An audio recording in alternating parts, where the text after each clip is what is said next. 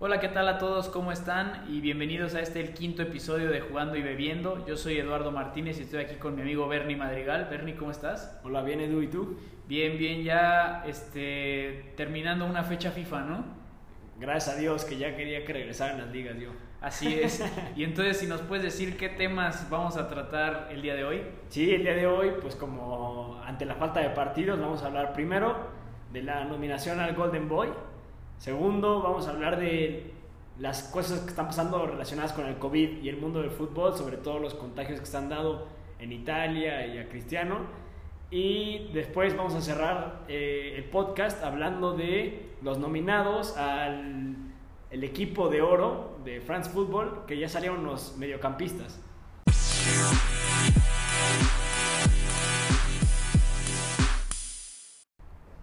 Bueno, y como cada capítulo vamos a probar eh, dos cervezas distintas y ahora vamos a empezar con una cerveza que se llama Loba Clandestina. Edu, ¿qué nos puedes decir? Así es, pues esta es una cerveza eh, que es del estilo Pre-Prohibition Lager y eso es más como un tipo nostálgico, más que un estilo de cerveza, digamos. Eh, es basado en, lo que era, cómo se hacían las cervezas antes de la prohibición en Estados Unidos. Y bueno, esta es una cerveza clara, igual sin filtrar, y que tiene mucho sabor al maíz. Viene de Jalisco y entonces por eso les voy a platicar la historia del fichaje de Chicharito por el Manchester United. Okay. Eh, se escucha por ahí que Ferguson no quería que nadie se enterara del fichaje del Chicharo. Eh, se tenía una pequeña competencia ahí con el antes director eh, deportivo del United, David Gill. Y, y cuando él habló con el Chicharito le dijo, si tú logras que te fichemos sin que nadie se entere, incluyendo a tu familia, le ofrecemos, te vamos a ofrecer un primer juego, digamos, amistoso en el estadio de Chivas contra Chivas. Y así es como el Chicharito fichó por el United sin que nadie se enterara y hubo un partido amistoso entre Chivas y, y United. ¿Y, y por, qué la, por qué el secreto? Pues a, a, Ferguson no le gustaba que la gente se enterara de cuando él hacía algún fichaje, ¿no? Okay. Lo, le gustaba mantener las cosas secretas para que no hubiera ningún tipo de competencia o algo ya. así. O que aumentaran el precio. en Exactamente. Ah, Exactamente. interesante. Y bueno, entonces nos vamos de lleno con nuestro primer tema y este tema es el premio al Golden Boy, que es a los jugadores jóvenes que tienen el mejor potencial, menores a 21 años. Entonces, Bernie, si nos puedes decir, sin errores de pronunciación, quiénes son los jugadores Va a estar difícil. nominados. Va a estar difícil, pero lo voy a intentar. Vamos a ver. Está Mitchell Baker del PSG, Eduardo Camavinga del René, eh, Jonathan David del Lille, Alphonse Davis del Bayern, Serginho Dest, recién fichado por el Barcelona, Fabio Silva de los Wolves, Ansu Fati del Barcelona, Phil Foden del Manchester City, Ryan Gravenberch del Ajax, Mason Greenwood del Manchester United, Erling Haaland del Borussia Dortmund, Callum Hudson-Odoi del Chelsea, Dejan Kulusevich de la Juventus, Rodrigo Goes del Real Madrid, Bukayo Saka del Arsenal, Jadon Sancho del Borussia Dortmund, Dominic Szoboszlai del, del Salzburg, Sandro Tonali del Milan y Ferran Torres del Manchester City. ¿Qué pronunciación? Primero, Gracias, felicidades. Ahora yo te pregunto a ti, Edu, de toda esta lista extensa de 20 jugadores, ¿con cuáles 5 te quedas? Cinco. Sí. Ok. Eh, pues mira, yo me quedo con Alfonso Davis, ¿Ok? con Mason Greenwood, con Erling Haaland, con Jadon Sancho y voy a decir como quinto a Gravenbach, el del Ajax, que es el más joven. Me parece que tiene 17 años todavía, Sí, es joven. pero, pero tiene gran, gran potencial. ¿Tú con cuáles cinco te quedas? Pues es una lista complicada, la verdad, pero a ver, este. Yo me quedo con. Me voy a ir por el Vinicius Junior. Ok. Está entre uno mis cinco. Eh, me parece que Jadon Sancho también, evidentemente, tiene que estar ahí dentro. Eh, Erling Haaland, me parece también. Eh, Greenwood. Y yo me voy a ir por último por eh, Ansu Fati.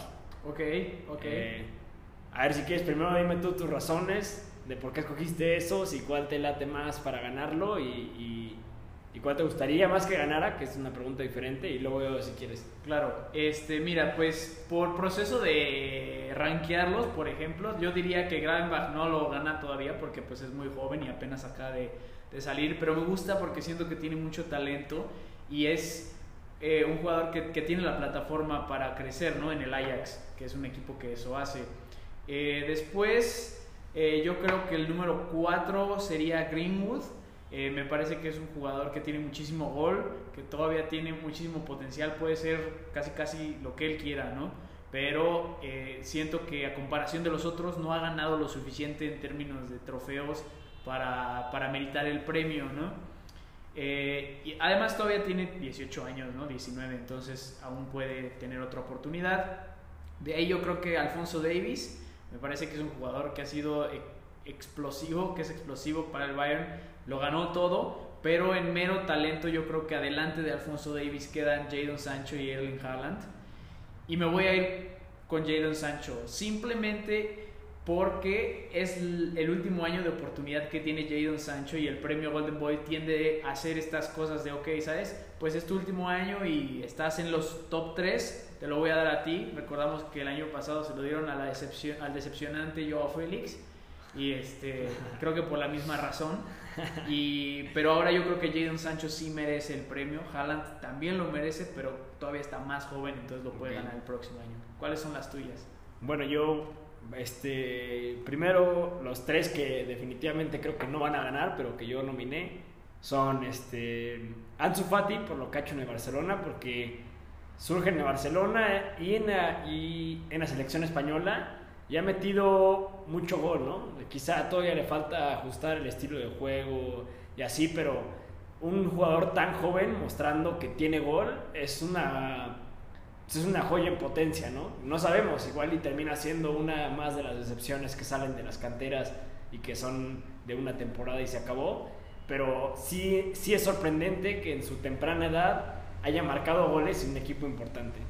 En cuanto a Vinicius Junior, me parece que eh, pasa un poco lo opuesto a, este, Ansu Fati. Es un jugador que muestra unas cualidades ofensivas buenísimas, es rapidísimo, trae mucho regate, eh, pero le falta el gol, ¿no? Y creo yo que con lo que ha hecho es suficiente para la nominación, pero no va a ganar porque le falta gol.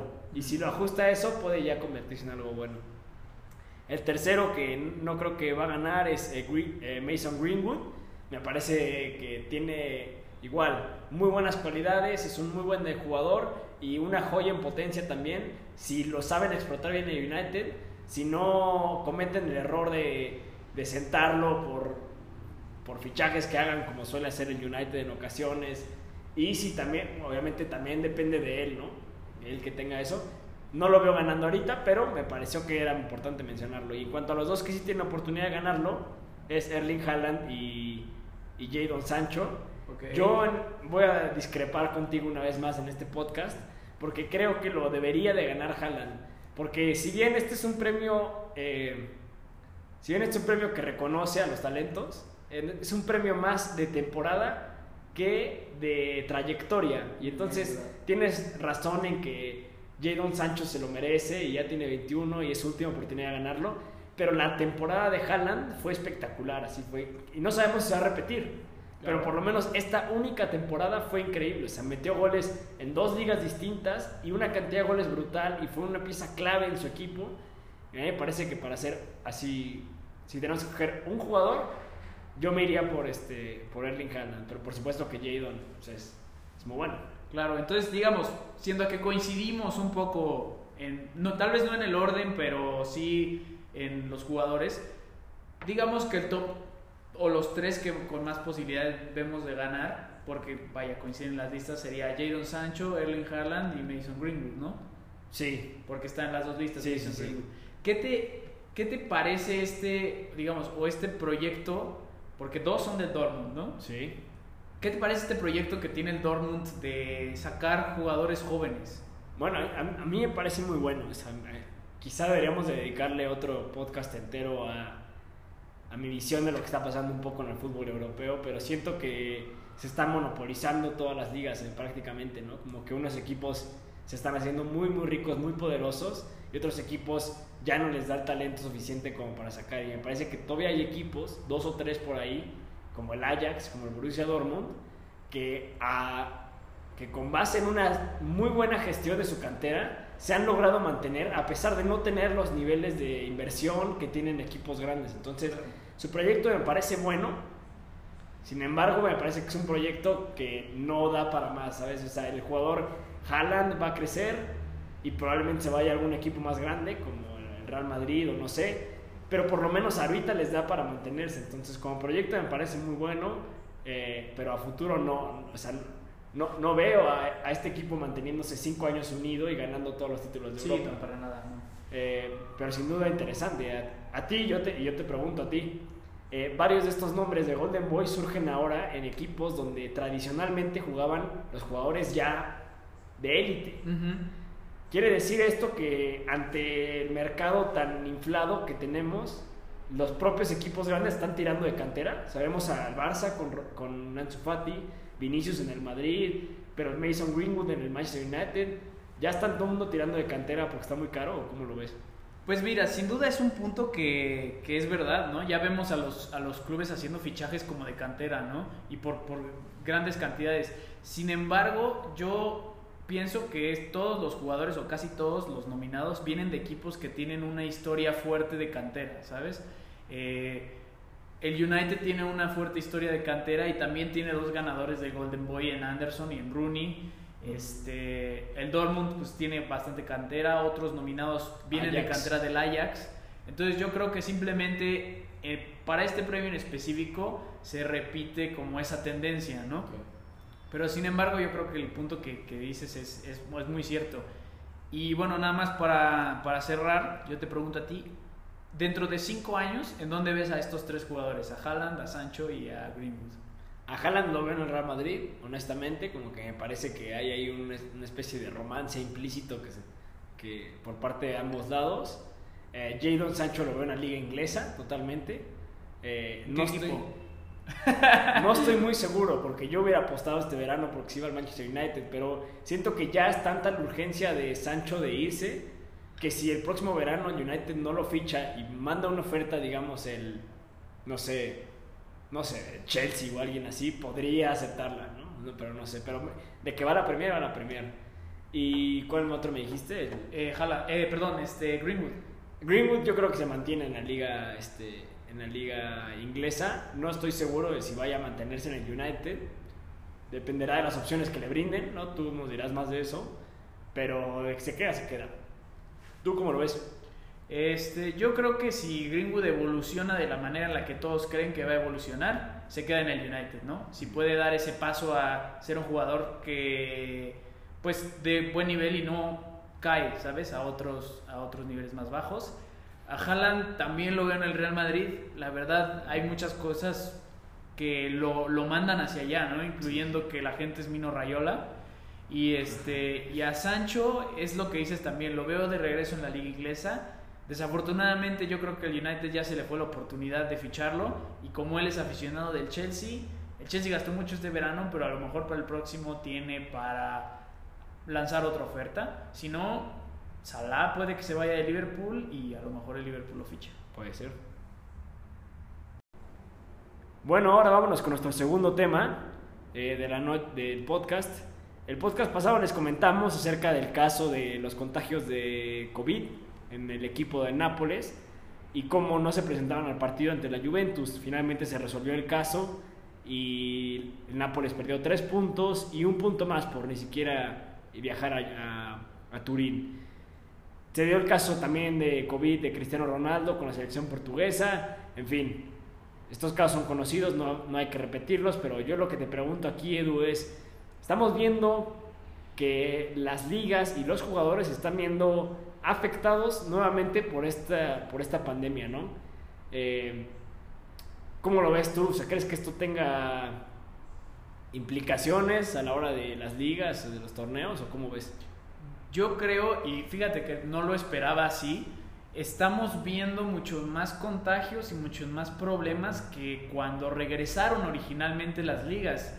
Yo creo que toda esta cuestión de que la pandemia se haya alargado pues más de lo que muchos esperaban, eh, ha causado, y bueno, obviamente la relajación de las restricciones por un rato en, en Europa, sin duda causó eh, un poco más de movilidad en términos de los jugadores, muchos ya los vimos eh, empezar a salir a restaurantes como todo el mundo, y entonces eso sí puede causar que haya algunos contagios dentro de los equipos, ¿no?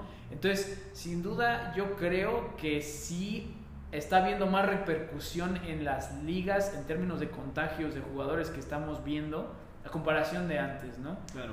Esto puede, puede causar muchos problemas, como lo vimos con el Napoli, y los sustos que vimos con, con, con, Cristiano, ¿no? Y hasta se escuchaba que todo el equipo de, de, Portugal iba a tener que aislarse y eso representa un problema para los equipos, para los que van a jugar después.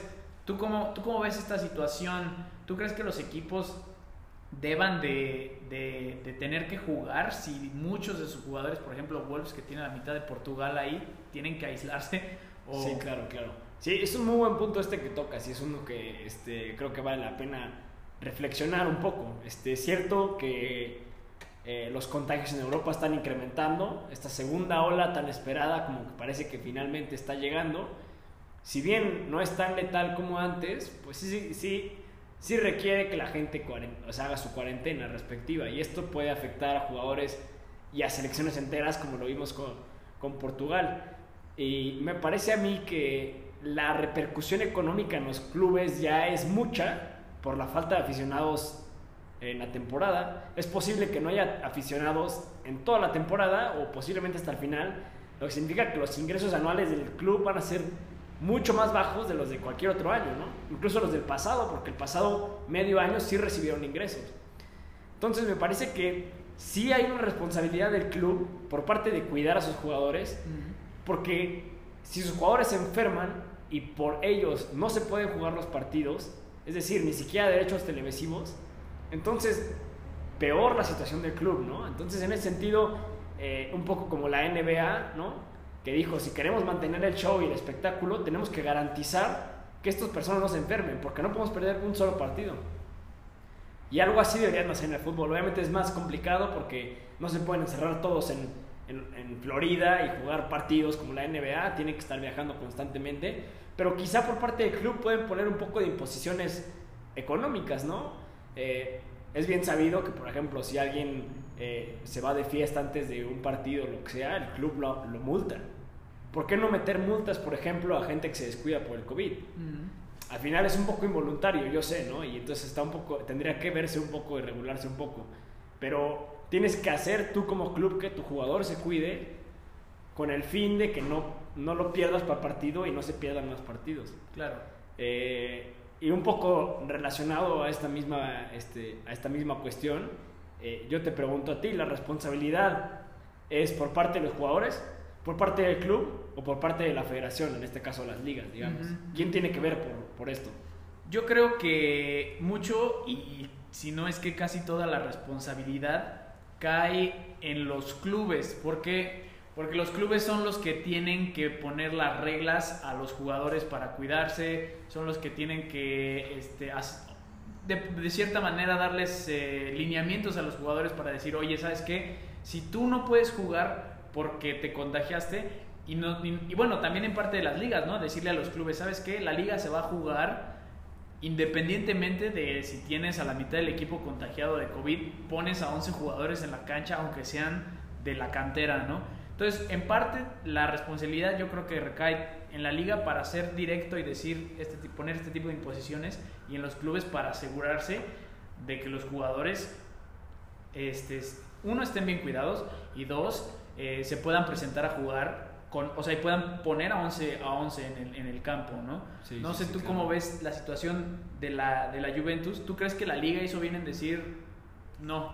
Me, me, parece que no, me parece que falta solidaridad por parte de la Juventus, pero también por, por parte de la liga, ¿no? O sea, el problema de los contagios no es una cosa solamente del mundo del fútbol. O sea, la liga tendría que entender que es una es un problema a nivel nacional en Italia y a nivel internacional, ¿no? En todos lados. Y entonces tendría que ser un poco más solidario y decir, ok, este, entiendo que no pudieras viajar. Está bien, quizá no se pueden reponer partidos, ¿no? Y en ese sentido le dicen, bueno, pues lo siento mucho, no cuidaste a tus jugadores, pero los tres puntos. pero hay que recordar que aparte de los tres puntos que le quitaron por default, Le restan un punto más por, por, por, pues por faltar al reglamento de la liga italiana. En ese sentido sí me parece que es un poco excesivo, porque ya es suficiente castigo el perder un partido 3 a 0, como para que aparte le castigues un punto por una estación que, seamos honestos, es muy difícil, o sea, muy difícil de controlar que jóvenes de veintitantos años en Europa, como son los clubes de fútbol, eh, se mantengan perfectamente sanos Claro, por sí. cuántos meses va a durar esto. Por, Sí, sí. por un año, o sea, al final, esta es, un, esta es una primera vez que pasa, pero sin duda no va a ser la última, ¿no? Habrá que ver qué pasa. Yo te pregunto a ti, tú sabes un poco de la Liga Premier y me habías comentado, eh, ¿qué pasaría en la Premier ante una situación así? O sea, que supongamos, y vamos a poner dos equipos como ejemplo para hacerlo más concreto, supongamos que el United tiene que viajar a, a Liverpool para jugar contra Liverpool, pero se da un brote de contagios en el United y entonces, pues por cuestión de sanidad, les dicen no. ¿Cómo crees que debería reaccionar uno el club, dos la federación y tres el Liverpool? Claro. Eh, pues mira, la Federación Inglesa, la F, ya puso sus reglamentos. Y, esa, y el reglamento ahí es pase lo que pase, tiene que haber 11 jugadores en la cancha. No me importa si es el hijo del vecino o si es el que barre la calle los domingos. El United tiene que poner a 11 jugadores afiliados en la cancha, negativos pues de COVID, ¿sabes? O sea, con prueba y todo, que es la, lo, que, hacen generalmente ahora los clubes, ¿no? Eh, para controlar las cosas. Entonces, yo siento que si es- esos reglamentos se dieron desde el principio y se, eh, se dieron a saber pues desde el principio y los clubes dijeron, estamos de acuerdo, pues se tiene que acatar, ¿no? Hasta cierto punto. Eh, ahora, si regresamos a lo de la Juventus, perdón, a lo del Napoli, Sí. el Napoli hizo bien, ¿no? Al final en ir a, no ir al, al juego para no para no Sí, contagiar, siendo sí, que claro. tenían un brote descontrolado ahí. Hizo lo socialmente responsable y, y le afectó en la parte competitiva, ¿no? Depende de los lineamientos de la liga, no sé. Tú como, tú como ya dijiste, eh, el quitarles un punto se hace, se- ya puede ser más excesivo. A mí se me hace, me parece que también es excesivo. No sé, tú que sabes más de la Liga Española, en ese aspecto, ¿qué lineamientos pusieron? Y, y- y como dices, ¿cómo deben reaccionar los clubes Sí. ante esto? En, en realidad, eh, no lo sé, la Liga Española tiene muchos conflictos ahorita, pues, eh, o sea, está peleado el presidente de la Liga con la federación porque el presidente de la Liga quiere jugar partidos en viernes y lunes y la federación no quiere. En fin, se traen una cantidad de problemas que, te soy honesto, no sé qué pasaría. Pero yo creo, viendo un poco cómo es la situación, y esto es pura intuición, ¿eh? no estoy asegurando que así sea, yo creo que en la Liga Española, ante un brote, la jornada se pospondría. ¿Toda la jornada o solo ese partido? Bueno, en caso de que sean varios clubes, toda la jornada, pero si es, si es solo un club, probablemente solo ese partido. Y, y eso lo digo porque eso se empezó a notar desde la temporada pasada. Recordemos que los primeros dos países en Europa que tuvieron contagios fue Italia, el norte de Italia, y, y- y España. Y en ese sentido España canceló, eh, incluso tres jornadas antes de que ya cancelaran la liga por completo, eh, pospusieron partidos porque, por ejemplo, había un brote de, de COVID entre, entre los aficionados del Valencia, ¿no? Entonces, en ese sentido, yo diría que se pospondría. Entiendo a la Federación Inglesa en que no quiere posponer partidos porque empezó tarde y tiene que acabar en el mismo momento. ¿Por qué? Porque juegan Eurocopa y Copa América y Juegos Olímpicos, en fin, como que juegan tanto que, que no, se, no se pueden extender. Pero sí me parece que siendo un problema no relacionado al fútbol, Sí. sino relacionado a nivel mundial, o sea, todo el mundo está viendo afectado, ¿no? Y todos Sí. los deportes, estamos hablando de, sí, de todo, todo se ve afectado, ¿no? En ese sentido, creo que tiene que ser un poco más comprensivos en decir como que Sí. un brote no es culpa del club, es culpa de- no es culpa de nadie, un brote, Claro. porque pues esta cosa se contagia así. Entonces, este, ya nada más una última pregunta que, que yo te hago a ti, ¿no? ¿Crees que en algún momento de la temporada este, se vea en riesgo alguna de las ligas por una ola de, de- de COVID? Pues mira, yo creo que sí. Sin, sin duda está ese precedente, ¿no? De que las ligas se puedan cancelar por el, el COVID. Eh, la francesa y la holandesa me parece fue la que se cancelaron. Así es, y la Eh, belga. La belga, sí. Pero no creo, yo la verdad no, no los veo, este, no, no, no creo que, que vaya a pasar otra vez. Yo los veo que, que quieren hacer sus ligas normales. Y digo, si se va a estar jugando la Champions, que requiere mucho viaje, Sí, sí, sí. Eh, no creo que pase. ¿Tú, tú crees que, que haya esa, ese Eh, yo la verdad sí veo, sí veo un riesgo, ¿no? Sobre todo en la liga este, francesa, por lo menos. Eh, recordemos que la francesa fue muy tajante la temporada pasada, ¿no? En decir, este, se acabó la liga, ¿no? No va a haber regreso. Y ahora, ayer mandan la noticia de que París va a estar confinado dos semanas, ¿no? Y siendo así los franceses como muy tajantes, yo sí vería en riesgo posiblemente algo ahí. Y bueno, ya acabamos con nuestra primera chela y este, los primeros dos temas y ahora eh, vamos eh, con nuestra segunda chela que es una Mau y Bernie nos va a contar un poco más sobre esta cerveza. Sí, esta cerveza es una cerveza española, es una cerveza de, eh, muy clásica de, España. En realidad es una cerveza clara, muy suave y que se puede consumir, o sea, digamos, se puede combinar con alimentos muy fácilmente porque no tiene ningún sabor este, muy, muy pesado, ni mucho menos. A mí me gusta mucho. Eh, y bueno, un poco haciendo una historia del mundo del fútbol con España. Sobran historias porque hay muchas, pero vámonos con la selección española. Hay algo que pasó muy recientemente, este año, este, más bien el año pasado. Eh, Sergio Ramos García es ahora el jugador eh, con más partidos en la selección española. Acaba de pasar a Iker Casillas, que había sido otro, otro clásico. Y, y bueno, Sergio lo ha ganado todo con la selección española, ha ganado las Eurocopas de 2008, de 2012, pero también el Mundial, el mundial de 2010. Y como honor a su trayectoria, están considerando en enviarlo a él como uno de los tres eh, comodines, por decir así, que se pueden mandar a las Olimpiadas de, de 2021, ¿no? Eh, con la selección española para ver si consigue ese título con, con la selección juvenil y así ser el primer jugador eh, en la historia de las selecciones que consigue absolutamente todos los títulos con su selección. Ok, y bueno, antes de acabar, ¿cuál es tu opinión sobre las cañitas que venden en España? Las cañitas, bueno, ese es, son muy buenas, ¿no? En realidad como que el, punto de las cañas es que estés caña tras caña tras caña tras caña tomando, eh, entonces son cañas, son baratas, la porción es chica, eso es, verdad, pero el, punto no es este, el punto no es que te llenes, sino que compartas muchos con amigos, y en ese sentido me gusta mucho. Eh, bueno, vámonos ahora sí con nuestro tema estelar de la noche y es el Balón d'Or Dream Team, este premio que le van a dar a el mejor 11 de la historia y France Football, la revista que da este premio, ha estado eh, paulatinamente sacando a los nominados en cada una de las posiciones. Esta semana salieron los nominados para mejor medio defensivo y mejor medio ofensivo. Se van a escoger dos de cada una de estas posiciones. Entonces vamos a empezar con medios defensivos. Edu, ¿por qué no me lees las opciones?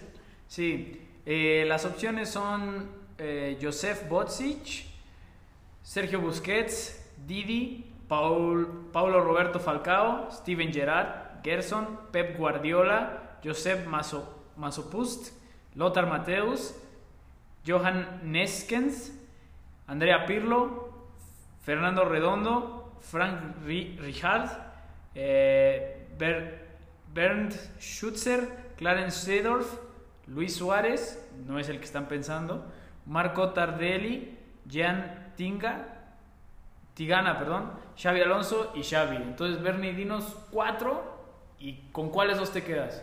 Sí, escoger cuatro de aquí es una tarea sumamente complicada, para serte honestos. Son unos jugadorazos todos y, y hay unos este, como Steven Gerrard o como Xavi Alonso que sin duda merecen su mención especial porque los he visto jugar, me tocó verlos jugar y en ese sentido pues les tengo un gran aprecio y un gran este, eh, estima por la forma en la que jugaban. Pero yo me voy a quedar con los siguientes cuatro, que es este, Xavi Hernández, Clarence Seedorf, eh, Fernando Redondo y Andrea Pirlo. ¿no?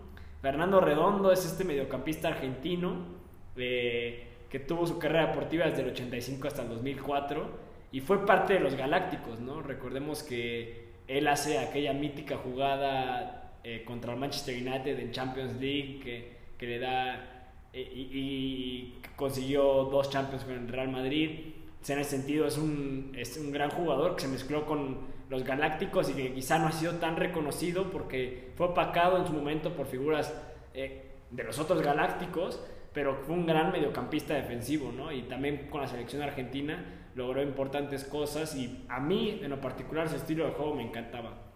Eh, mi otra opción es Andrea Pirlo, eh, también me tocó el gusto de verlo jugar. Creo que era un mediocampista sumamente inteligente, ¿no? cómo movía el balón, cómo veía el campo, cómo entendía el juego. Eso por sí mismo como que es una... O sea, era, era, era hermoso verlo jugar y me parece que darle este premio sería también una forma de reconocimiento a su carrera, en donde si bien sí ganó muchos títulos, quizá nunca optó o nunca estuvo tan cerca de, de, de quedar su huella marcada, ¿no? Eh, y este sería una buena oportunidad. Y, y, luego me voy con Clarence Seedorf, este mediocampista clásico, ¿no? De muchos equipos que estuvo en Europa, pero que es un jugador muy reconocido y que defensivamente era, era bestial, ¿no? Recuperaba balones a lo, a, lo bruto, entonces me parece un muy buen centrocampista. Y finalmente Xavi Hernández por lo que consiguió, ¿no? Recordemos que Xavi es, era el capitán del Barça que ganó todos los títulos del mejor Barça de la historia, pero también de la mejor selección española de la historia, y él fue el pilar, ¿no? Él era el capitán en, en ambas selecciones, en la española se compartía la capitanía con Iker Casillas, pero digamos, eh, esa parte igual no recibió nunca su balón de oro y esto es una forma de hacerle reconocimiento a alguien que fue una pieza clave en tantas consecuciones de título. Eh, de esos cuatro, yo me voy a quedar con este, Xavi Hernández, y Andrea Pirlo. En los dos consiguieron su respectivo mundial y los dos me parecen unos verdaderos jugadorazos. Eh, Edu, ahora te pregunto a ti, te toca. Eh, ¿Cuáles cuatro jugadores te, te gustan eh, o consideras que son los mejores? ¿Y con cuáles dos te quedarías para el premio? Mira, pues para mí, la verdad, mira, yo creo que me voy a quedar con Andrea Pirlo, que va a ser uno de ellos, sin duda.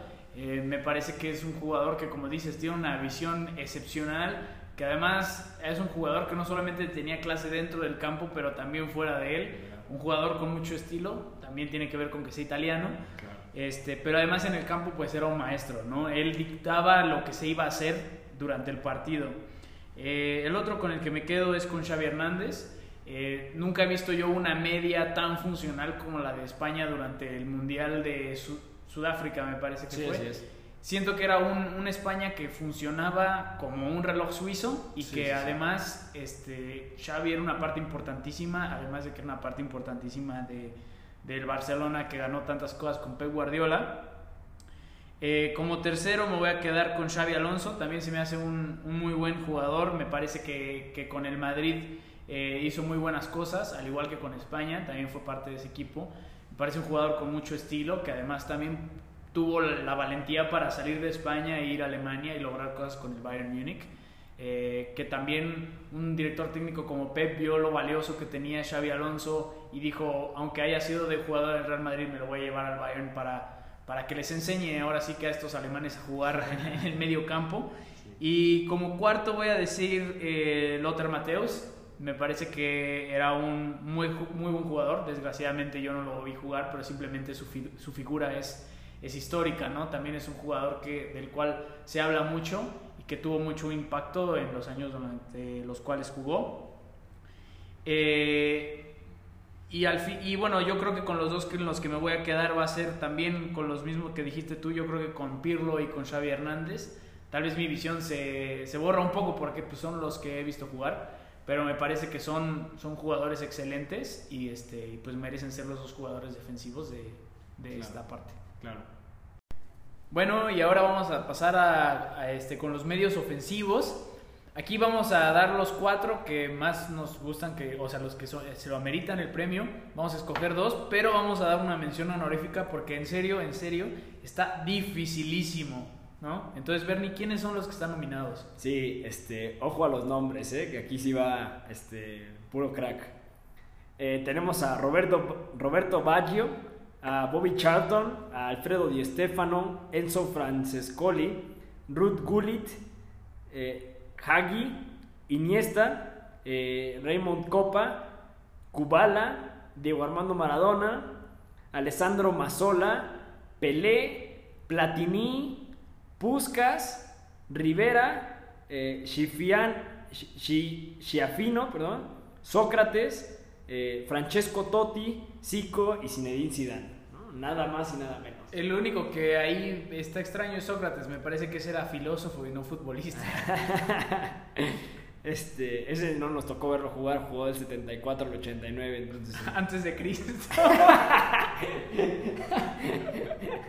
Bueno, Pero bueno. A ver, Edu, este, pues tu turno, dime eh, cuatro con los que te quedas, tu mención honorífica y cuáles dos te quedas. Pues mira, sin duda yo creo que dos de los cuatro están ahora sí que tomado el lugar, ¿no? Maradona y Pelé. Aunque no los haya visto jugar, yo creo que son jugadores que todo el mundo está de acuerdo que son de los mejores de la historia y sin duda para mí sí toman esos lugares. Eh, el siguiente jugador por el que me voy a ir es Zinedine Zidane. Me parece que era un gran jugador, jugador impresionante, eh, todo terreno, metía unos goles fantásticos y a mí, en lo- digo, de lo poco que he visto de él, porque de nuevo, este, ya, ya está más hacia atrás, me pareció un jugador genial. Y como cuarto jugador me voy a ir con Andrés Iniesta porque es, él lo vi jugar y también me parece un excelente jugador. Eh, no por lo que ha hecho en el Kobe de Japón, pero por lo que hizo en el Barcelona y con la selección española. Sí, claro. Me parece que es un jugador súper inteligente, si no es de, que de los más inteligentes de- del fútbol, que lo ha ganado todo y, este, y que es un referente ¿no? para los, los mediocampistas de hoy en día. ¿no? Yo creo que hay muchos jugadores que, que son medios que buscan ser como Iniesta, ¿no? que buscan tener esa inteligencia, ese toque. Eh, sin duda le voy a dar una mención honorífica a Bobby Charlton, Ok. También un gran jugador que pues jugó más atrás y fue parte de ese equipo del United que quedó este, destrozado después de la tragedia de, de Múnich. Pero sin duda fue un jugador que logró ah, levantar una Copa Europea y varias copas con, eh, con el equipo del United. Entonces, esos son mis cuatro y mi mención honorífica. Yo creo que al final, y con el corazón dolido, me voy a quedar con Híjole, yo creo que voy a decir Zinedine Zidane como uno de ellos. Yo, yo creo que ese, digo, como medio es excelente. Y, y esto lo estoy haciendo simplemente por predecirlo. Yo creo que el otro jugador o uno de ellos va a ser Pelé. No O sé sea, cómo lo dices. Zinedine Zidane y Pelé, se quedan con el Yo Pelé. digo Zinedine Zidane porque a mí me gusta como medio, pero digo y digo Pelé porque así lo, lo predigo, ¿no? Claro. No sé cómo lo veas tú. Bueno, bueno, bueno, bueno. Este. Bueno, vamos a ver. eh. Mi mención honorífica primero va para Francesco Totti, este jugador que me tocó verlo, por el que.